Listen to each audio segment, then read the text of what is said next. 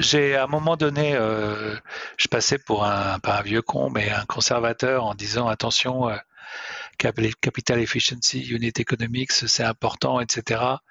Et euh, quand il y avait des levées de fonds en très très early avec euh, des multiples délirants ou des valos qui faisaient l'hypothèse que forcément la boîte allait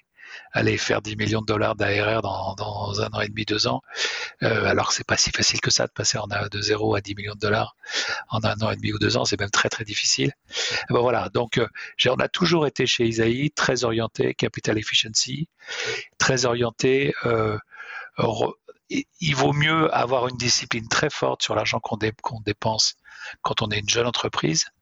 pour qu'ensuite, éventuellement, on peut augmenter l'ambition, on peut augmenter la prise de risque financière parce qu'on a plus de capital, mais en tout cas, on le fait sur la base de bons fondamentaux.